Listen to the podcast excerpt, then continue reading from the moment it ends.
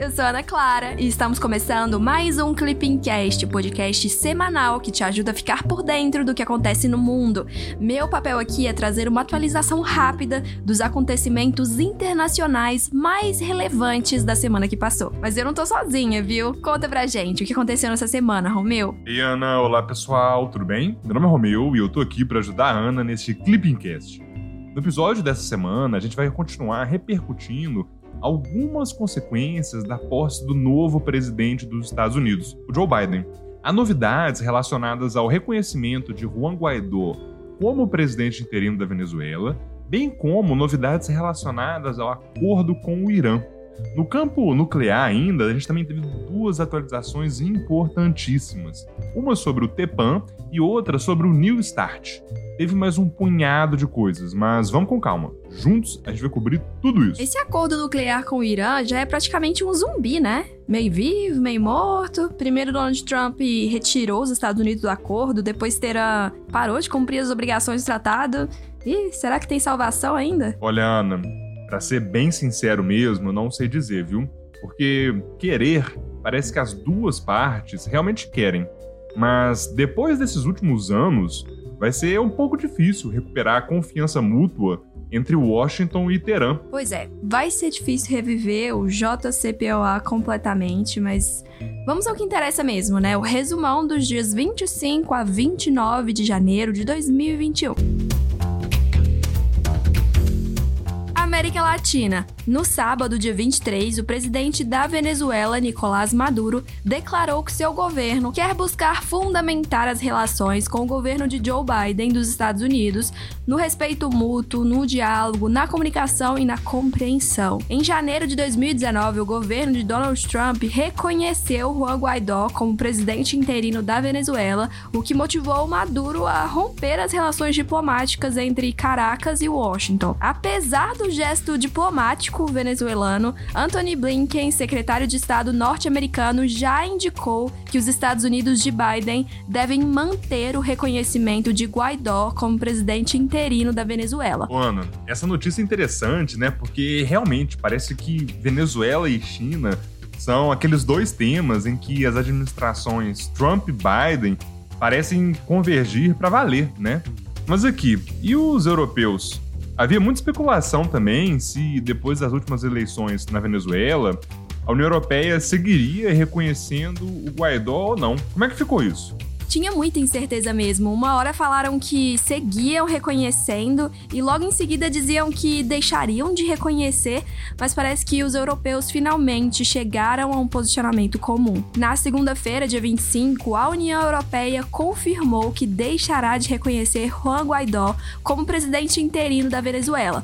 Por meio de um comunicado conjunto, os 27 Estados-membros da União Europeia ressaltaram que Guaidó é um interlocutor privilegiado. Apesar da mudança, os europeus continuam não reconhecendo as recentes eleições legislativas na Venezuela, pois argumentam que essas foram marcadas por fraude, intimidação e alta abstenção. Estados Unidos. Na quarta-feira, dia 27, o presidente dos Estados Unidos, Joe Biden, anunciou uma série de medidas que visam o enfrentamento dos desafios climáticos globais, sobretudo em relação à redução de emissões de gases causadores do efeito estufa. Entre essas medidas está a realização de uma reunião de líderes internacionais para discutir o clima, em 22 de abril de 2021, data em que é comemorado o Dia da Terra. O presidente norte-americano ressaltou que a questão climática será um dos pilares de sua administração, envolvendo a diplomacia, a economia e a segurança nacional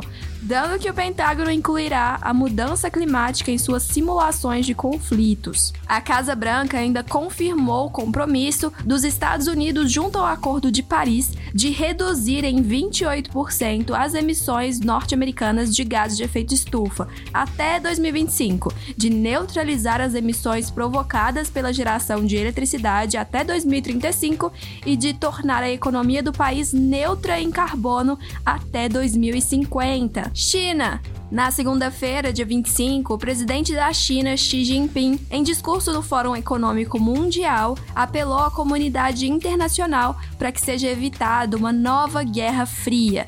Segundo o líder chinês, começar uma nova guerra fria, rejeitar, ameaçar ou intimidar os outros, impor à força o desatrelamento das economias, da cadeia de abastecimento ou sanções e causar isolamento ou estrangulamento econômico só vai provocar uma maior divisão do mundo e até mesmo levar ao confronto. Xi reiterou sua defesa do multilateralismo e da cooperação mundial para lidar com a pandemia da Covid-19 e um papel maior do G20 na governança econômica global. O líder chinês também manifestou seu apoio à reforma da Organização Mundial do Comércio, OMC, e ressaltou a importância do Acordo de Paris na luta contra as mudanças climáticas. Ana, esse discurso do Xi claramente foi endereçado aos norte-americanos e aos europeus, né? Inclusive, os países da União Europeia parecem estar em uma sinuca de bico. De um lado, a histórica parceria transatlântica com os Estados Unidos e do outro, a emergência de uma nova superpotência asiática. Não só os europeus estão nessa situação, né? Aqui na América Latina, esse dilema fica muito evidente, sobretudo na questão do 5G. Mas voltando para a Europa, a Angela Merkel se manifestou sobre o assunto, viu? União Europeia, na terça-feira, dia 26, a chanceler da Alemanha, Angela Merkel, em discurso no Fórum Econômico Mundial, afirmou que gostaria de evitar a formação de bloco de nações em torno dos Estados Estados Unidos e da China. Dessa forma, a líder alemã manifestou sua rejeição à proposta norte-americana de formar um bloco de democracias liberais em oposição a países como China e Rússia. Nesse ponto específico, eu acho que é muito bom ter em mente também que os europeus não estão apenas no discurso, não. Vale lembrar que, por meio do Acordo Abrangente de Investimentos, que foi assinado em 2020 ainda, a União Europeia e a China concordaram em facilitar maior acesso ao mercado, reduzir as barreiras ao investimento e também buscar formas de melhor regulamentar a competição nos dois países, sobretudo na China. E para alcançar esses objetivos, Pequim se comprometeu a eliminar os limites de participação acionária e também aqueles requisitos de joint venture em diversos setores industriais e de serviços. Além disso, também concordou em estabelecer obrigações quanto ao comportamento de empresas estatais e a proibir os requisitos de investimento que podem vir a forçar transferência de tecnologia. A gente percebe então que esse acordo, de certa forma, busca abrir o mercado doméstico chinês aos europeus. Não só isso, também há uma preocupação em seguir as normas internacionais. Por exemplo, esse acordo de investimentos é tão abrangente que Pequim ainda se comprometeu a adotar regras mais ambiciosas sobre desenvolvimento sustentável e a seguir as convenções da OIT. Vale dar uma olhada no texto do tratado com calma, viu? Inclusive, se você que está nos escutando aí estuda para o concurso de diplomata e curtiu essa explicação, vale dar uma conferida no site do Clipping. Acesse clippingcsd.com.br e ali você vai ter acesso à plataforma mais completa para quem quer ser diplomata, estudando com autonomia e gastando muito pouco. Vai lá e me conta como foi. Oriente Médio. No domingo, dia 24, o governo dos Emirados Árabes Unidos aprovou a abertura de uma embaixada em Tel Aviv, em Israel. Por sua vez, o governo israelense anunciou a abertura de sua embaixada em Abu Dhabi. A normalização das relações diplomáticas entre Israel e os Emirados Árabes Unidos ocorreu em agosto. Desde então, Bahrein, Sudão e Marrocos também concordaram em estabelecer laços com Israel, especialmente em razão do esforço diplomático dos Estados Unidos de intermediar as negociações. Segurança. Na sexta-feira, dia 22, o Tratado de Proibição de Armas Nucleares entrou em vigor. Apesar disso, nenhum dos países detentores de armas nucleares assinaram o tratado. As nações nuclearmente armadas são Estados Unidos, Rússia, China, Reino Unido, França, Israel, Paquistão, Índia e Coreia do Norte. O TEPAN é o primeiro tratado multilateral juridicamente vinculante a proibir explicitamente armas nucleares, contribuindo para o arcabouço jurídico para o desarmamento de armas de destruição em massa, como as armas químicas e biológicas. O tratado proíbe a utilização, o desenvolvimento, a produção, os testes, o estacionamento, o armazenamento e a ameaça de uso de armas nucleares. O Brasil foi um dos proponentes da resolução da Assembleia Geral da ONU que convocou a Conferência Internacional para negociar do TEPAN e foi o primeiro estado a assinar o texto do tratado. Mas, assim, a gente já ratificou ou não? Não, Ana, ainda não. O Brasil realmente liderou as negociações, mas ainda não ratificou o TEPAN. No momento, o texto do tratado está naquela fase de internalização de tratados que é chamada de aprovação congressual. Dessa forma, o Congresso brasileiro ainda precisa aprovar o TEPAN para que o Brasil possa então ratificá-lo.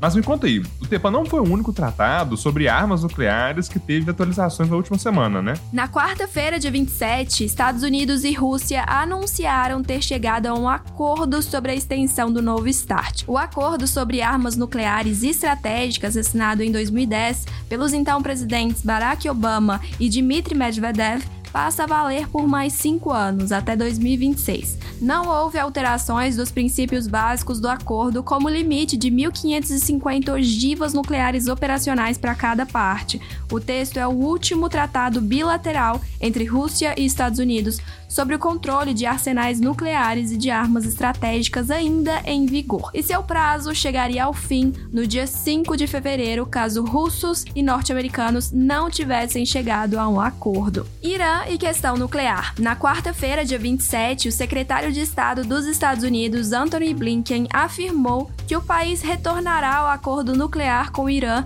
quando Teherã voltar a cumprir os compromissos assumidos no âmbito do tratado assinado em 2015. Blinken também afirmou que o presidente Biden foi muito claro ao dizer que se o Irã cumprir integralmente suas obrigações sobre o JCPOA, novamente os Estados Unidos fariam o mesmo. Em 2018, o ex-presidente Donald Trump retirou os Estados Unidos do acordo negociado sob a presidência de Barack Obama e voltou a impor sanções a Teherã. ONU. Na quinta-feira, dia 21, o Brasil foi escolhido para liderar as discussões sobre transição energética no diálogo de alto nível das Nações Unidas sobre energia. Trata-se de uma iniciativa que visa identificar formas de acelerar o processo rumo ao objetivo de prover energia limpa, sustentável, confiável e acessível para todos, tal como previsto no ODS 7. O Brasil é líder em energias renováveis e detém a mais alta proporção de energia limpa em sua matriz energética entre as grandes economias mundiais, 45% versus uma média global de 18%. Assim, a experiência brasileira será posta a serviço dos esforços internacionais durante os debates e iniciativas a serem desenvolvidos nos marcos do diálogo de alto nível sobre energia. O Brasil tem defendido a utilização de ampla gama de soluções para a descarbonização combinando as vantagens da bioenergia sustentável, hidroeletricidade, energia solar e eólica, além da energia nuclear em conjunto com fontes fósseis de menor emissão de CO2, como o gás natural. Economia. No domingo, dia 24, a Conferência das Nações Unidas sobre Comércio e Desenvolvimento divulgou o relatório que indica queda de 42% do investimento estrangeiro direto mundial em 2020. Em decorrência dos efeitos adversos da pandemia de Covid-19, o volume total de IED no ano voltou a níveis da década de 1990. Os dados mostram que o declínio se concentrou em países desenvolvidos, onde os fluxos de IED caíram 69%, o menor nível em 25 anos. O declínio nas economias em desenvolvimento foi menor, de cerca de 12%. A exceção foi a China, economia cujos fluxos de IED aumentaram 4%, tornando o país o maior receptor do mundo em 2020, seguido pelos Estados Unidos.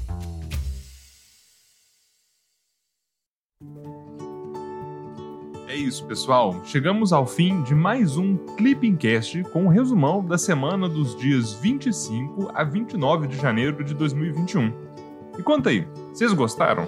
Tem alguma crítica? Manda mensagem sobre o conteúdo do podcast lá pelo nosso Instagram, o arroba clipping__cacd. Até semana que vem. Também vale compartilhar nas suas redes sociais a sua rotina de estudos no Clipping, viu? Vamos adorar acompanhar a sua jornada rumo à diplomacia. Até semana que vem. Tchau, tchau.